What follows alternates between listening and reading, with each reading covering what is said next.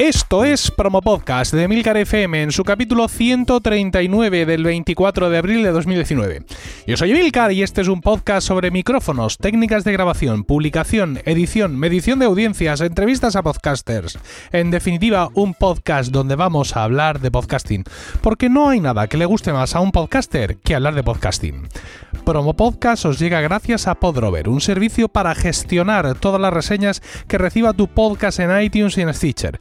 Visitando podrover.com barra promopodcast, nuestros oyentes pueden obtener un descuento de un 10% en esta imprescindible herramienta de marketing digital para podcasters. También os recomiendo visitar emilcar.es, mi blog de podcasting, donde además ofrezco mis servicios de consultor para ayudarte a conseguir más con tu podcast. Bien, los podcasts privados son una de las tendencias de este podcasting que nos está dejando 2019, este final de esta década.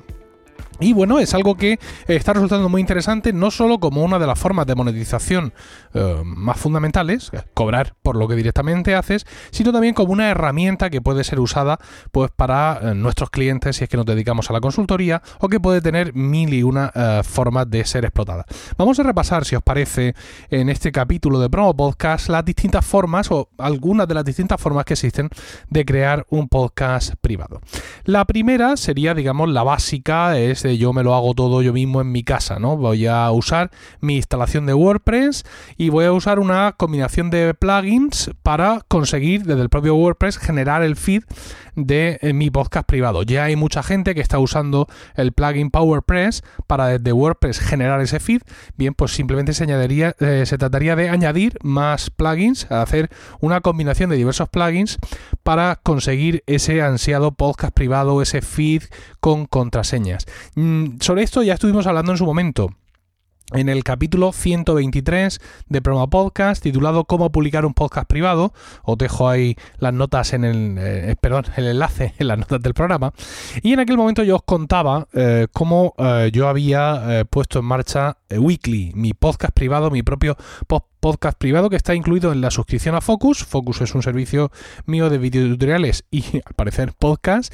Y en Weekly yo hablo, actualmente hablo de Apple, eh, productividad y podcasting. Y en aquel capítulo 123 os contaba cómo me había montado el chiringuito, ¿no? Es decir, cómo partiendo de eh, mi combinación de WordPress con el plugin WooCommerce que yo usaba para, eh, para digamos, para crear el, sitio de Focus, el sitio por suscripción, el membership site que se llama, pues como había añadido PowerPress para combinando ambos plugins conseguir ese podcast privado y las dificultades que yo me había traído, etcétera, etcétera. Es una solución interesante esta de usar WooCommerce con PowerPress, pero no es, digamos, la tendencia. Mm, todos los que, mm, la gente que conozco, que después ha, imitado, por así decirlo, o ha seguido esa, esa idea de voy a hacerme yo mismo el podcast privado, han usado Restrict Content Pro es otro plugin también eh, muy interesante para generar contenido privado dentro de una instalación de WordPress para aquellos que son premium, que son abonados, etcétera. Y bueno, obtiene resultados seguramente más sencillos porque, claro, WooCommerce es un sitio para eh, comercio electrónico. Necesitas, aparte de WooCommerce, el plugin de eh, membership de WooCommerce. Es decir, le añade un, paso adicional de, complejidad. Y bueno, que yo sigo usando esa combinación, pero tengo clientes que han usado Restrict Content Pro yo les he echado una mano y realmente la combinación es bastante, eh, bastante más sencilla. Eh, si todo esto suena un poco a chino, pues entonces os voy a recomendar un ZAS, ¿vale? ¿Qué es un ZAS?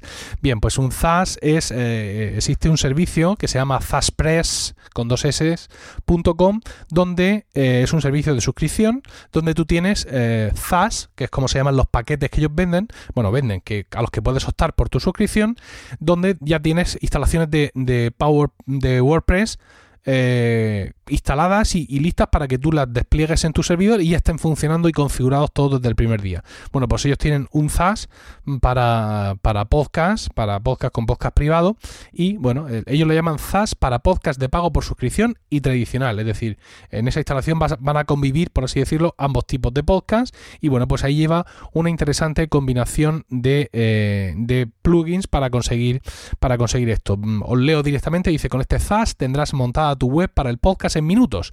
Tan solo cambiando las imágenes y subiendo tus capítulos tendrás el feed preparado para enviar el podcast a iTunes y en el caso del podcast premium tendrás la pasarela de pago con Stripe lista para configurarla y comenzar a ingresar las cuotas de los suscriptores, todo en un pis pas, dicen ellos eh, literalmente.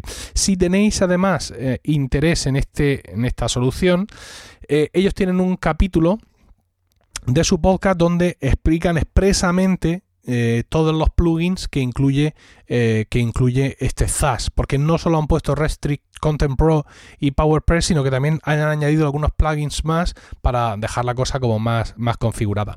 Esto tiene, digamos, por otro lado, eh, una parte, eh, como siempre digo, fiscal. Es decir, si tú lo que estás haciendo, lo que quieres hacer es cobrar por todo esto, pues, mm, vale, lo tienes todo montado, imagínate, de la forma fácil, con el ZAS este, todo ahí listo, todo preparado, tienes tu parte de configuración de Stripe, que siempre va a ser un poco más compleja, pero bueno, ya está, ya se ha empezado, pero luego, amigo, todo el dinero que estás recaudando, evidentemente eh, lo tienes que declarar y todo eso, y eso bueno, es una parte también de complejidad que hay que tener, que hay que tener en cuenta. Porque claro, estamos enfocando el tema del podcast privado siempre como un podcast en el que nosotros cobramos pero no tiene por qué ser necesariamente así. Ahora vamos a hablar de eso también eh, eh, cuando repasemos los distintos medios, los podcasts privados. Si cuando decimos privado eh, es cobrar o no es cobrar necesariamente, ¿vale? Pero bueno, aquí tenemos desde momento eh, montado el sistema en nuestro WordPress, ya os digo, si usando WooCommerce o usando Restrict Content Pro, si lo sabéis hacer vosotros, si pedís que os lo hagan, si os usáis el ZAS, bien, es la forma, digamos, más básica de eh, tener el control tener el control total sobre todo. Que esto es una de las cosas que muchas veces cuando queremos hacer un negocio o un emprendimiento es importante, ¿no? ¿Voy a tener yo el control sobre todo o, no? Porque claro, haciéndolo de esta forma, que lo que pasa? Tú tienes tu listado de eh, clientes tú tienes sus emails, tú tienes tu contacto directo con ellos, tú tienes que también verte el tema de la ley de protección de datos si es que estás en Europa tienen muchos pros y muchos contras, pero para mucha gente son más los pros, ¿no? Por ese control absoluto que yo tengo realmente de todo mi negocio y de quién son y dejan de ser mis clientes y todo ese tipo de historias, ¿no?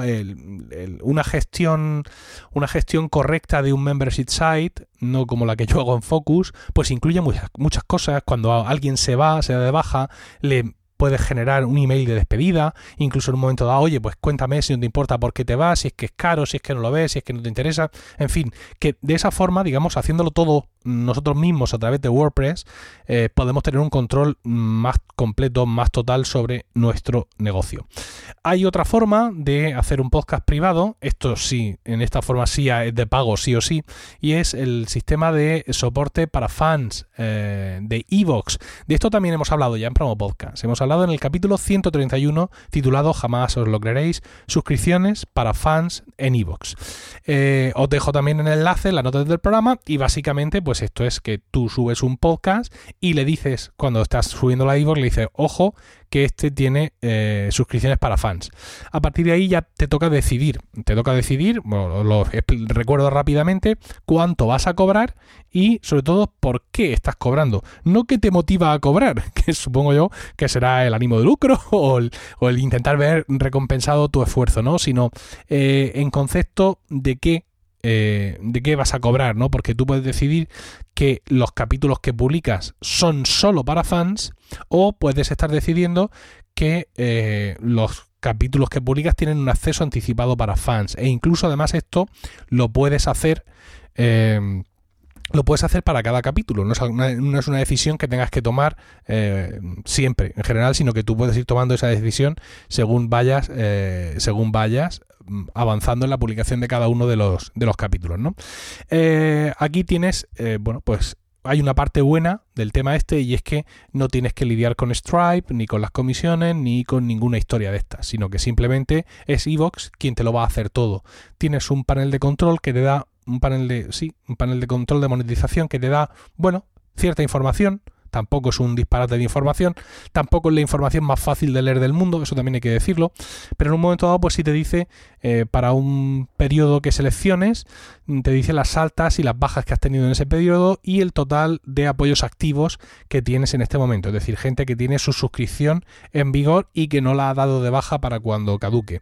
Eh, tienes eh, tres cifras que te dicen lo recaudado sin cobrar, es la cantidad anterior descontados impuestos y comisiones de PayPal e iVoox y finalmente la cantidad validada y pendiente de cobro, pero necesitas reunir una cantidad mínima de 100 euros para hacer el cobro. Ellos generan una autofactura y, con, y te dan un millón de, eh, explicaciones y de, de, avisos cuando la generan, como diciéndote, oiga, el hecho de que yo haya generado esta autofactura no significa que usted ya no tenga que dar cuenta al, al fisco de esto, ¿no? Entonces, bueno, pues en ese sentido hay una gran parte de la gestión que eh, pues efectivamente la está haciendo Evox, con lo cual pues nosotros nos podemos eh, ahorrar una parte importante del trabajo de todo esto. ¿A las pegas, pues que no sabes quién son tus clientes, básicamente. No, es decir, que en este sentido eh, pierdes por completo el control de quién son los tus suscriptores. Yo no, yo tengo Weekly, este podcast que os he dicho que tengo en Focus, mi podcast privado. También lo tengo subido a Evox porque hay algunos oyentes que son de Evox, por así decirlo, están acostumbrados a estar en Evox y como no me cuesta nada, pues lo, puse también allí. Pero yo no tengo forma humana de saber quiénes son mis eh, quiénes son mis suscriptores. No tengo sus emails, mm, si se dan de baja, les adiós muy buenas. Si quisiera, no puedo enviarles un email diciéndoles qué tal, no tengo forma de avisarles de nada. Bueno, no es del todo cierto porque Evox se incorporó mm, no hace mucho eh, una pestaña, no solo en los podcasts eh, para fans, sino en los podcasts en general, ha incorporado una pestaña que se llama comunidad. ¿Vale? Esta pestaña es muy interesante porque nos permite pues crear eso, una comunidad dentro de nuestro podcast que va más allá todavía de los comentarios en los propios podcasts. Es una comunidad en la que nosotros podemos iniciar una conversación ajustando, adjuntando, perdón, audio, imagen o vídeo sin que tenga que ver necesariamente con eh, un capítulo de un podcast, ¿no? Porque, bueno, pues sí, en los, los capítulos, eh, en Evox, hay comentarios que surgen a través del capítulo en sí, ¿no? Pero si yo quiero Mm, avisar, por ejemplo, cosa que por cierto no he hecho, a los suscriptores de, de Weekly en Evox, oye, en Semana Santa no va a haber programa, eh, no rayéis si veis que no cae, pero es que no va a haber. Pues claro, no tengo forma de hacerlo hasta la fecha, mm, pero ahora como está este tema de comunidad, pues lo puedo hacer ahí, que sería lo que tendría más sentido, ¿no? Es decir, poner esto en los comentarios de uno de los capítulos, pues vete tú a saber, ¿no?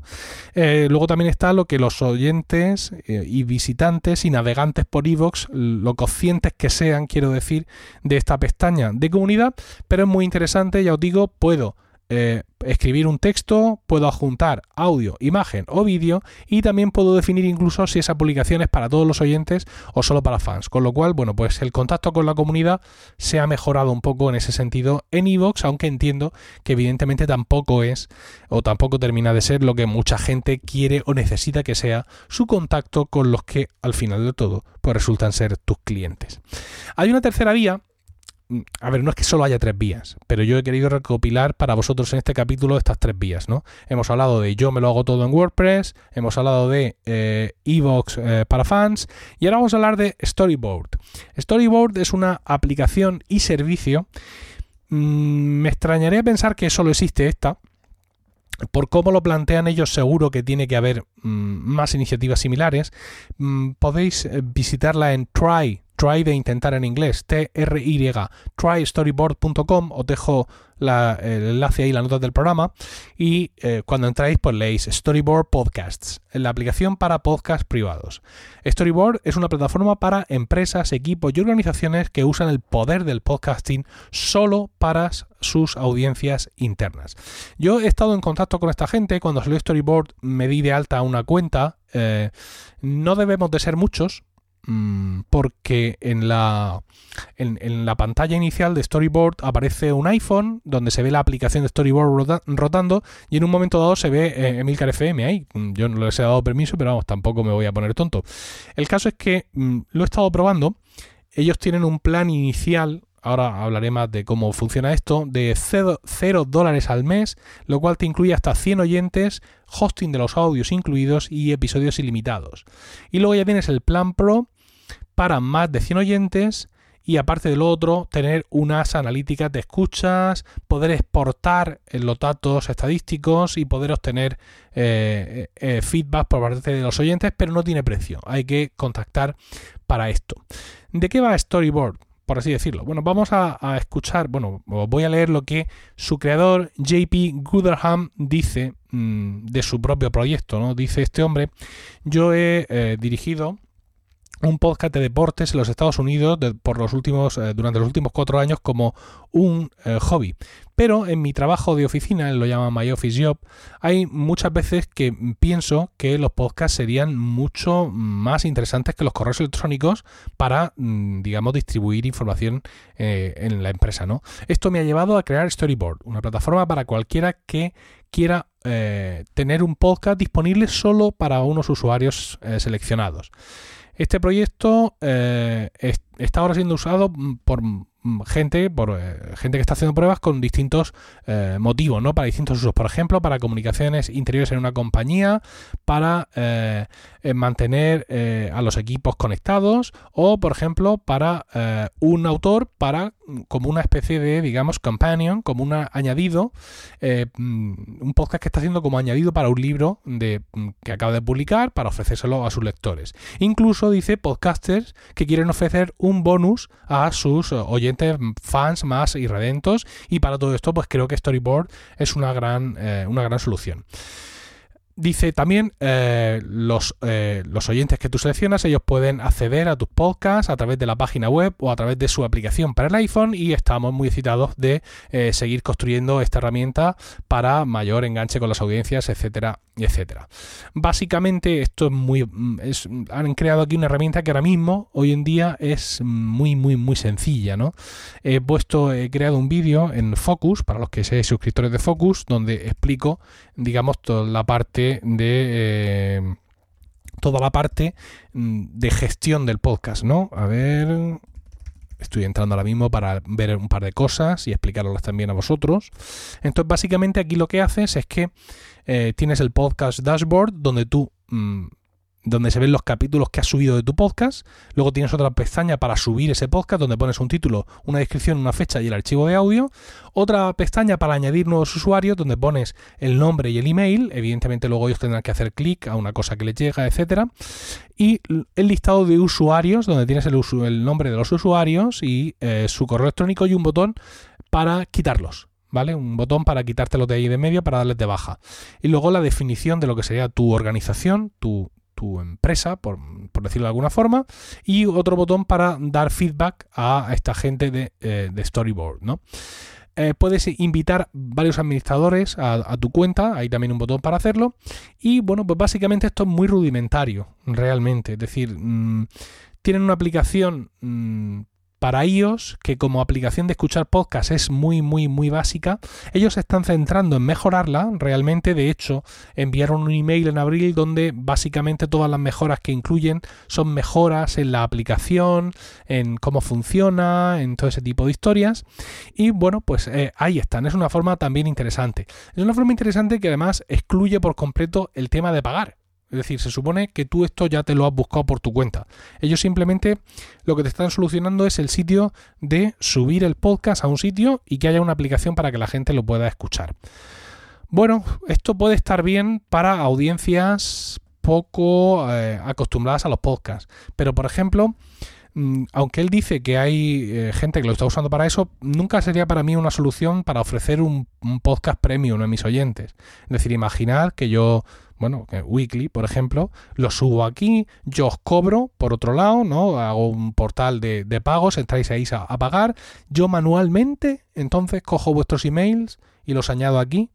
Estoy pendiente de ver cuando os dais de baja para venir aquí también a daros de baja. No puedo tener más de 100, eh, más de 100 clientes, por así decirlo, si no quiero pagar una cantidad que no sé la que es, porque evidentemente en el plan de pago en el plan, digamos, eh, empresa, te dice eh, pregúntame, con lo cual ese pregúntame yo entiendo que evidentemente va a ir en función de, de qué es lo que necesitas, ¿no? Es decir, cuando alguien te dice em, get quote, ¿no? Solicita un presupuesto, es porque tú le tienes que decir, pues mira, yo quiero esto mismo, pero es que voy a tener hasta 300 usuarios. Y entonces en función de eso, ellos te cobran. No, no lo he preguntado.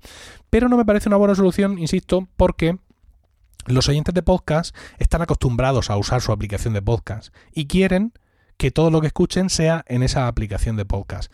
Esto ha sido parte, por ejemplo, de la batalla con los Evox Originals, que hemos comentado ya aquí en Promo Podcast, donde una serie de podcasts ahora solo se pueden escuchar en Evox. Y ha habido un montón de usuarios donde esto les ha tocado mucho los pies, porque ellos quieren escuchar los podcasts que sean, pero en su aplicación.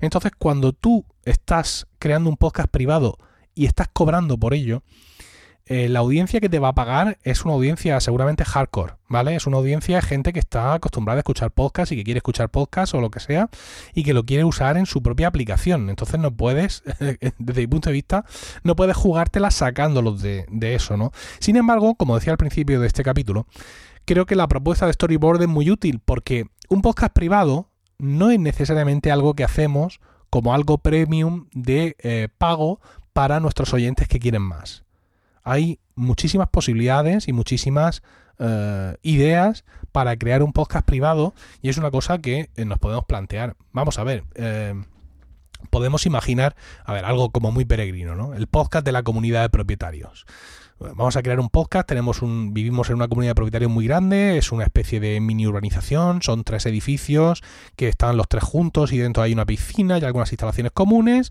Ah, pues vamos a hacer un podcast para todos nosotros y bueno, pues sí, estamos por debajo de 100, vamos a usar Storyboard porque bueno, pues seguramente habrá gente que escuche podcast, pero habrá otro montón de gente que no escuche podcast. Entonces vamos a hacérselo lo más fácil posible y lo más fácil posible sin duda es algo como Storyboard. ¿Vale? Los que escuchan podcast van a decir, oh, esta aplicación no mola nada comparada con Overcast o con Chuchucast. Pero los que no saben nada de todo esto y solo quieren escuchar el programa ese de radio que dicen que van a hacer para la comunidad, que sería como lo llamarían, pues eh, una aplicación como Storyboard pues es ideal, porque es una cosa sencilla donde van a meter un usuario y una contraseña y van a tener ahí sus podcasts sobre la comunidad de propietarios. Eh, como decía el propio creador de Storyboard, ¿no? La, la, idea de que pueda ser una vía de comunicación para la empresa. Hombre, hasta donde yo imagino, si yo fuera una empresa, yo creo que sí querría tener un control absoluto de todo lo que yo uso y más como, como comunicación interior. Yo querría subir mis MP3 a mi servidor propio eh, en la web o incluso en, la, web privada de la empresa, en la intranet o lo que sea, y querría tener ahí todos los sistemas de suscripción, lo querría tener todo localizado. Pero bueno, si hablamos de una empresa que tampoco tiene esos medios y tampoco, mm, digamos, piensa que está haciendo aquí un arco de iglesia, pues efectivamente puede usar algo como, como storyboard. Y es que, insisto, mm, retomando la idea que os exponía al principio, podcast privado no tiene por qué ser podcast eh, por el que yo cobro. Es simplemente un podcast que, bueno, pues quiero limitar a un número de oyentes eh, controlado por el motivo que sea. Insisto, puedo, les puedo cobrar, por así decirlo, o no. Puede ser simplemente un podcast para un equipo, para eh, un grupo de amigos, un podcast que mantiene en contacto a toda una gente que de forma, vamos a decir, yo que sé, internacional, están trabajando en un proyecto común. Es decir, hay muchas formas, muchas ideas realmente eh, que nos pueden llevar a la conclusión de que usar un podcast privado puede ser lo más interesante. Porque claro, en el momento que nosotros tenemos un feed, porque alguno me podría decir, bueno, es que no necesito montarme nada de todo este rollo que me estás contando. Yo me cojo un blog o me cojo lo que sea, o yo mismo me hago el feed a mano y yo se lo envío a la gente. Con no subir el feed a iTunes, pues con eso ya tengo bastante, por así decirlo, ¿no? Es decir, mm, en vez de esforzarme por crear un podcast privado, lo que voy a hacer es no difundir el podcast y de esa forma ya será privado. Parece interesante, ¿verdad? Bueno, pero eso tiene, tiene muchos agujeros esa idea. ¿Qué agujeros tiene? Pues como siempre que hablamos de seguridad, el usuario. Si habláis con un experto en seguridad informática, siempre os dirá que el primer problema es el usuario que hace clic donde no debe, que le da a aceptar cuando no debe de hacerlo y que hace cosas que no se tienen que hacer, ¿no? Tú ya puedes tener todos los antivirus y todas las cosas, que si tienes un usuario eh, especialmente propenso a meterse en follones, al final te vas a meter en follones. Y aquí pasa lo mismo. No estoy hablando ya de que tus usuarios, tus trabajadores, por ejemplo, vayan a coger ese feed eh, que tú les has dado, que es un feed, oye, que esto es para cosas de la empresa, mm, es para que os suscribáis con vuestra aplicación de podcast, pero que no se difunda fuera. No voy a decir ya una cuestión de maldad, que digan, ah, ahora te vas a enterar, voy a hacer llegar esto a la prensa o cualquier cosa de esas, sino que hay muchas, mm, muchas circunstancias mediante las cuales pues tu feed puede quedar eh, expuesto, ¿vale? Eh, ¿Qué circunstancias? Pues por ejemplo, las aplicaciones de podcast. Evox, la aplicación de escuchar podcast que tiene Evox eh, para Android y para iOS te permite añadir tú un feed. Es decir, tú te metes a iVoox, a tu aplicación de iVoox en el iPhone, por ejemplo, buscas un podcast, no está, entonces coges eh, el feed de ese podcast y lo añades. Ah, pues ya lo puedo escuchar en iVoox, pues felicidad absoluta. Vale, pero tienes un problema adicional tú como publicador de ese podcast y es que en el momento de que alguien añade a iVoox un feed a mano, ese feed queda automáticamente disponible para todo el mundo. Es decir, iVoox coge y lo añade a su base de datos. Y esto puede ser un problema. Esto ha sido y es un problema durante mucho tiempo eh, con Evox, pensando en gente que no quiere estar en Evox. Es decir, yo no quiero que mi podcast esté en Evox.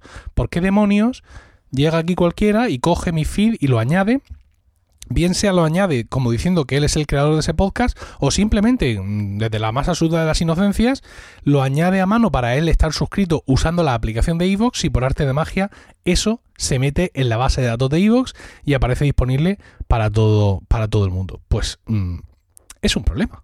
Quiero decir, eso está ahí y es un problema. E además no es la única eh, aplicación que, hace, que hace esto. Es decir, que mm, hay otras aplicaciones, hay otras aplicaciones que también funcionan eh, de esta forma, como eh, por ejemplo Podcast Addict en Android. Efectivamente, si tú llegas a esa aplicación y eh, metes, ahí, vas, vas, a buscar un podcast y ves que ese podcast no está y le das al botón de añadir feed manualmente, Podcast Addict coge ese feed y se lo mete en su base de datos. Con lo cual, sin mediar ningún tipo de maldad por parte de nadie, ese feed que tú has creado y que has dicho, va, no me esfuerzo en montar un feed privado, lo que hago es simplemente que no lo voy publicando por ahí, ¿no? Se lo doy solo a mis usuarios, pues de pronto por arte de magia ese feed está disponible para todos los usuarios de Podcast Addict o, en el otro ejemplo, para todos los usuarios de Evox. Con lo cual, si queremos tener un podcast privado y que realmente sea privado, es decir, que solo lo puedan escuchar aquellas personas que nosotros elegimos por eh, mediar una relación comercial o por cualquier otro tipo de motivos, pues tenemos que hacer realmente el esfuerzo de crear el podcast privado porque pueden ocurrir un millón de cosas eh, de forma que ese feed acabe por ahí eh, distribuido de formas que no queremos. Y bueno, pues os he traído aquí eh, algunas de esas formas, mm, algunas incorporan pagos sí o sí y otras no tienen por qué, como por ejemplo el caso de Storyboard o en el caso de hacernos nosotros nuestra plataforma privada en WordPress, mediante la cual, pues insisto, podemos crear nuestros podcasts privados tan sencillo como, por ejemplo, en WordPress no dejar que la gente se dé de alta como usuaria del blog, sino que simplemente nosotros les demos de alta a aquellos usuarios que queremos que escuchen el podcast. Es decir, que hay muchas formas y es una cuestión ya, digamos, de imaginación, ¿no? Es decir, que los podcasts privados están ahí, vuelvo a insistir, no quiero que este podcast sea eh, parezca que es un canto a la monetización, aunque no me importaría hacerlo, pero quiero que os deis cuenta que la utilidad del podcast privado va mucho más allá de que nos permita ganar o no dinero. La utilidad de un podcast privado es llegar con un contenido concreto a esas audiencias que son concretamente de nuestro interés. Y esto ha sido todo en eh, este capítulo de Promo Podcast. Muchísimas gracias por el tiempo que habéis eh, dedicado a escucharme. Esperamos vuestros comentarios en emilcar.fm barra promopodcast, donde también podréis encontrar los medios de contacto y conocer los otros programas de la red. También podéis entrar en emilcar.es, mi blog de podcasting, donde además ofrezco mis servicios de consultor para ayudarte a conseguir más con tu podcast. Promo Podcast os llegó gracias a Podrover, un servicio para gestionar todas las reseñas que reciba tu podcast en iTunes y Stitcher. Visitando podrover.com barra promopodcast, nuestros oyentes pueden tener un descuento de un 10% en esta imprescindible herramienta de marketing digital para podcaster. Si has conocido Promo Podcast gracias a PodNews, te pediría por favor que eh, me escribas unas líneas, a, por ejemplo por correo electrónico promopodcast.emilcar.fm y me cuentes qué te ha parecido el podcast. Un saludo a todos y no olvidéis recomendar Promo Podcast porque no hay nada que le guste más a un podcaster que hablar de podcasting.